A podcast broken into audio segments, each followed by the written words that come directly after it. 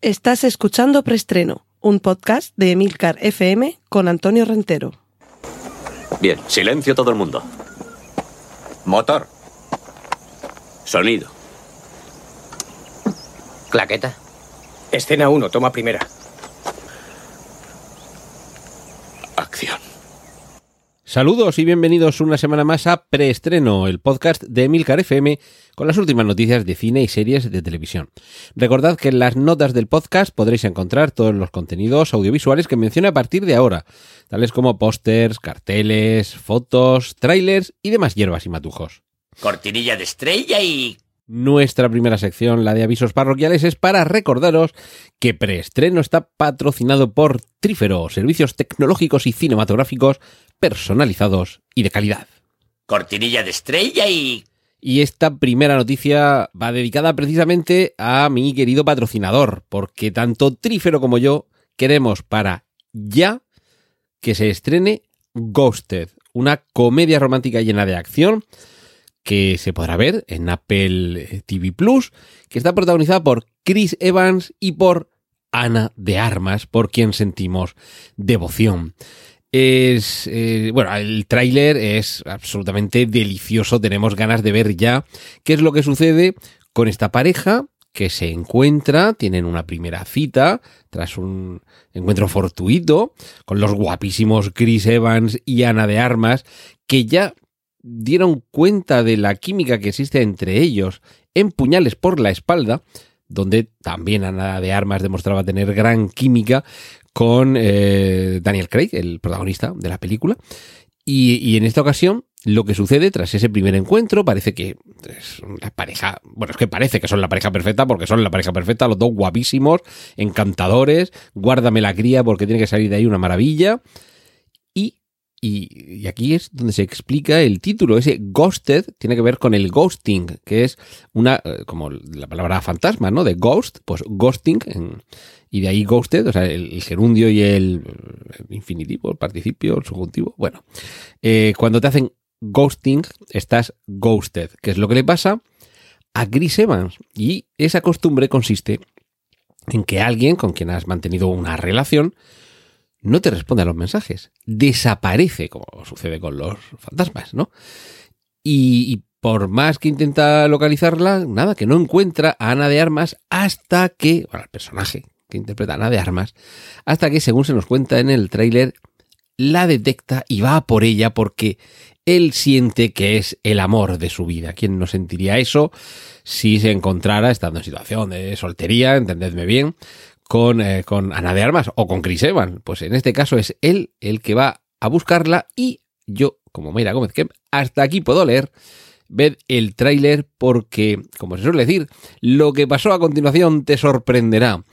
Y solo doy una pequeña pista y que el único fallo que sin ver la película ya le veo es que el personaje de Ana de Armas no se llame Paloma.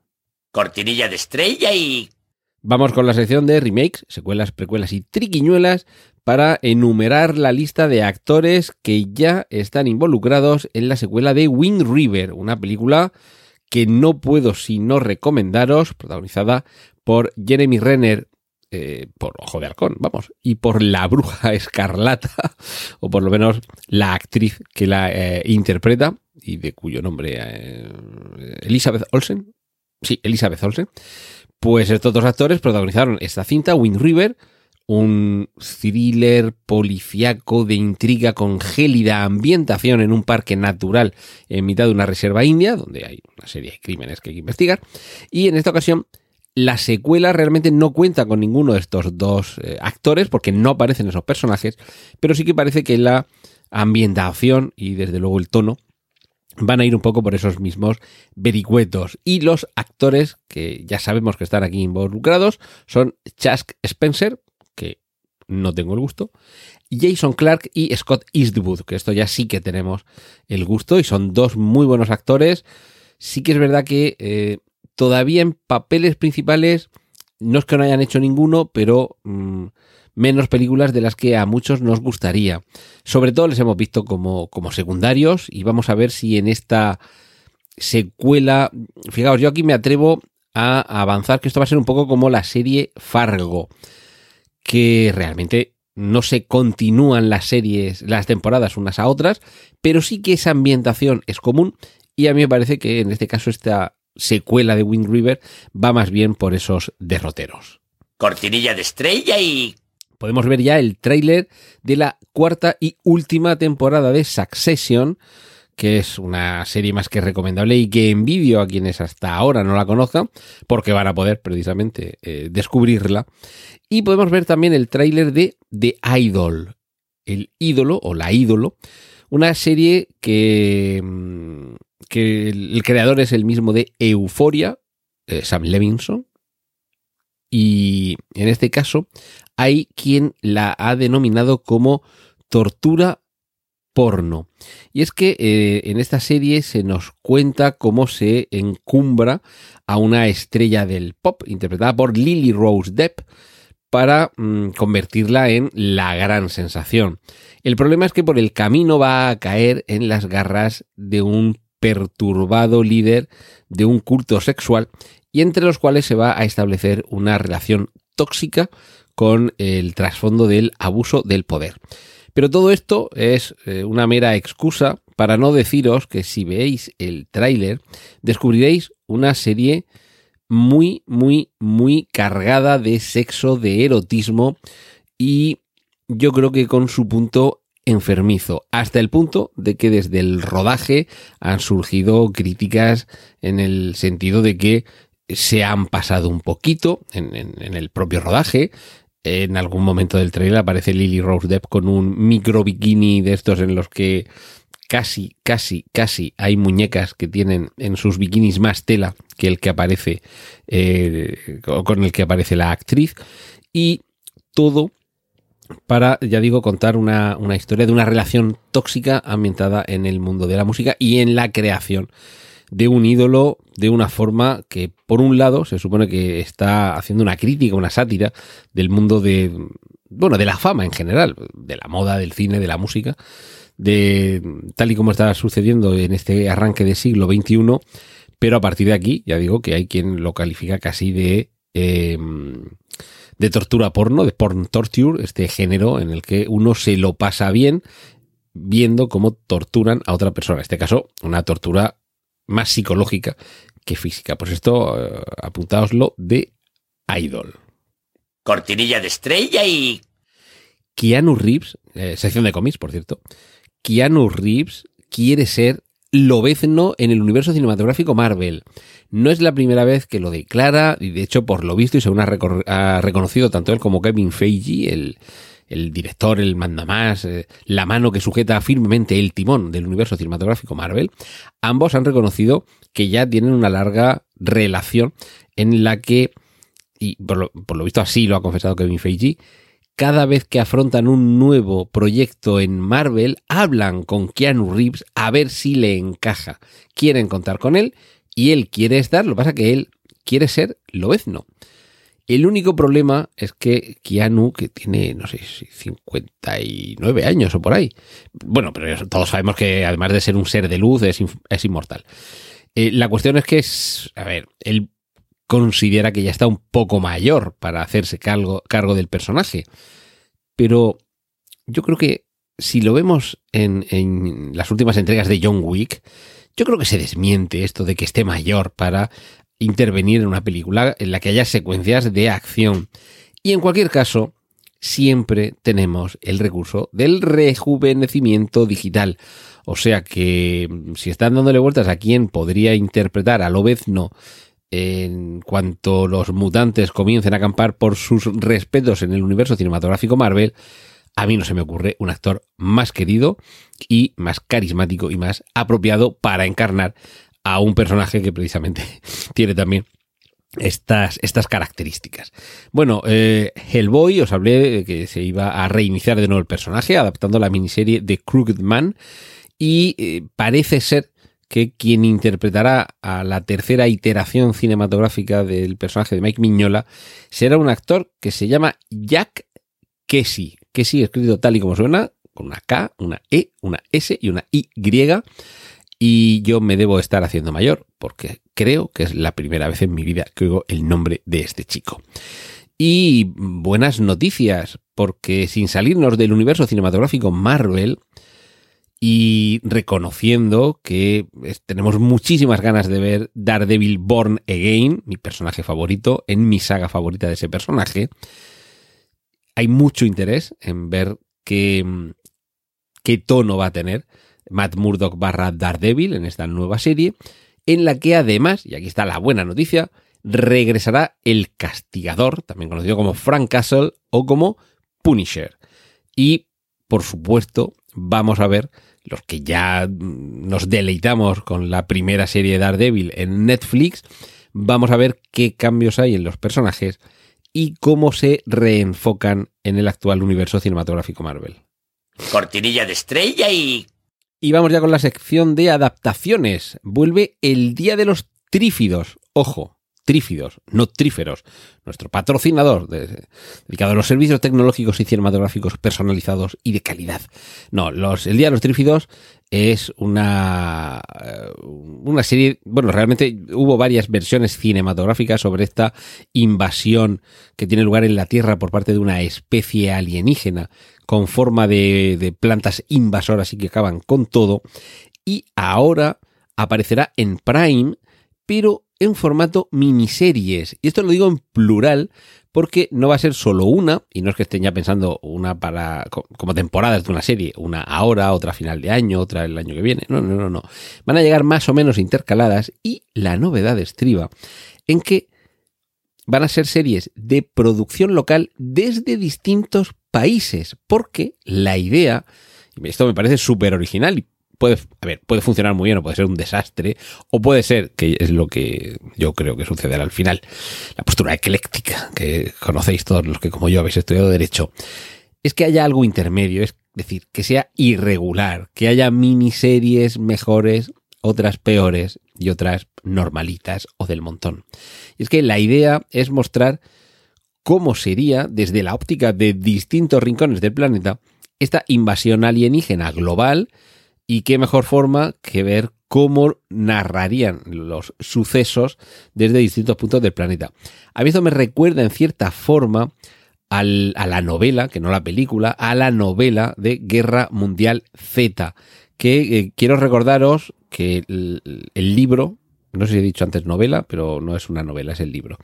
El, el libro Guerra Mundial Z realmente no es una novela, no nos está contando de la manera narrativa eh, tradicional qué es lo que sucede, sino que es una recopilación de, em, de, sí, de relatos que lleva a cabo un relator de la ONU, que, eh, bueno, los relatores de la ONU son los que después de un conflicto bélico llegan al, al país y, al territorio donde ha tenido lugar esa, eh, ese, bueno, esa crisis, ese conflicto, ese enfrentamiento, esa guerra, esa invasión, y van recogiendo testimonios de todos los que estuvieron ahí, los que fueron víctimas, los que, eh, los, que fueron verdugos, y simplemente va anotándolo, una forma un poquito casi de, recopilación de testimonios eh, más propia de, de, un juicio, porque se trata un poco de eso, de enjuiciar una situación,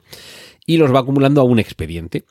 Pues eso es el libro Guerra Mundial Z de Max Brooks, por cierto, hijo del eh, cómico y director de cine Mel Brooks. Pues Max Brooks lo que hace en este libro, que insisto que no novela, es ir recopilando distintos testimonios de distintas personas por todo lo ancho y alto y bajo y profundo del planeta Tierra para recabar esa, ah, esa, mm, esa vivencia que ha sido tan distinta en función de, bueno, de la personalidad de cada uno, de las circunstancias de cada lugar y de las particularidades de, de cada situación. Parte de esto, parte, aparece reflejado en la película Guerra Mundial Z, protagonizada por Brad Pitt, pero bueno, se queda muy, muy, muy, muy, muy en el tintero, siendo una película que no está nada mal. Eh, pero ya os digo que no se basa en una novela, se basa en una ficción que supone que estamos leyendo los archivos de este relator de la ONU que va por todo el planeta recabando estos testimonios. Me da la sensación y aquí me bajo de la rama y vuelvo al árbol donde empecé, de que eh, lo que se pretende con el Día de los Trífidos en Prime es algo así. Que cada miniserie sea como un testimonio muy particular, muy distinto del uno al otro. Eh, bueno, de hecho los capítulos de Guerra Mundial Z, con quien insisto en hacer esta comparación, son también muy diversos, que no irregulares, los más largos, más cortos, unos en los que posteriormente se vuelve a esa misma situación. Hay algunos que dices, quiero una película de esto, pero vamos, entera.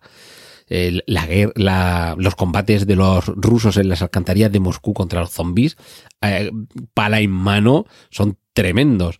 Y la historia de ese Ikikomori, ya sabéis, estos chicos japoneses, bueno, la palabra proviene de Japón, pero claro, la conducta se puede llevar a cabo en cualquier lugar del planeta, que se quedan encerrados en sus habitaciones, que no salen nunca, que están ahí siempre pues, con sus videojuegos, su ordenador, sus cosas, sus cosiques, y llegado el, momento, hay que alimentarlos casi echándole los tranchetes por debajo de la puerta, ¿no? Pues, ¿qué es lo que sucede cuando un Ikikomori de estos que no sale nunca se ve obligado a salir de su casa porque hay un apocalipsis zombie y ya los padres no le ponen la bandeja con la comida delante, no hay internet, no hay luz eléctrica? Pues algunos de esos capítulos son de verdad vibrantes y merecedores de una serie para ellos solos, de una película para ellos solos. Y yo creo que algo parecido es lo que se quiere hacer con esto del Día de los Trífidos, que no de los tríferos. Continuo. Tráiler de Mansión Encantada. Ya hubo una primera película que adaptaba esta atracción de Disney. A ver, esto tampoco es nuevo, porque Piratas del Caribe, la saga cinematográfica, no deja de ser una, sino una adaptación de la atracción del mismo número de los parques Disney. En este caso, la Mansión Encantada, una atracción bueno, de lo mejor del parque. Ya digo, o sea, como digo, ya tuvo una adaptación, eh, yo creo que fue a finales de los años 90 o principios de los 2000, a cargo de, eh, de Eddie Murphy, y ahora vuelve, en este caso, con Owen Wilson y Jamie Lee Curtis, entre otros. Y el tráiler tiene de verdad muy buena pinta. Creo que además, gracias a la tecnología digital, salimos ganando. Y los que alguna vez, o más de una, hemos viajado a, Euro Disney y hemos entrado en la mansión encantada, la película la vamos a disfrutar muchísimo. Y quienes no lo conozcáis, echadle un vistazo al tráiler, querréis ver la película y querréis viajar a Euro Disney para entrar en la mansión encantada. Ted Danson va a protagonizar para Netflix la serie que adapta el documental El agente topo, divertidísimo documental sobre un señor que se infiltraba en unas residencias y tal, con cámaras ocultas. Bueno, pues ahora este documental tierno y divertido a la vez lo van a convertir en, en Netflix en serie y va a ser Ted Danson el protagonista. Y de verdad, si no lo conocéis el documental, echadle un vistazo y seguro que la serie también merece mucho la pena. Y hablando de, adaptaciones un poco inesperadas, Gina Ortega, que está últimamente que se sale porque la tenemos en la última entrega de Scream, si no estoy equivocado, en Scream 6 creo, y por supuesto en la serie miércoles, pues va a protagonizar una más, porque no es la primera, una más de las adaptaciones al cine. Hay por lo menos una española que, conozco, creo que estaba, aparecía eh, Ana Belén. Y en lengua extranjera he contado por lo menos cuatro o cinco, con lo cual esta sería la, la quinta en lengua extranjera y la sexta o séptima en español, pero voy al título.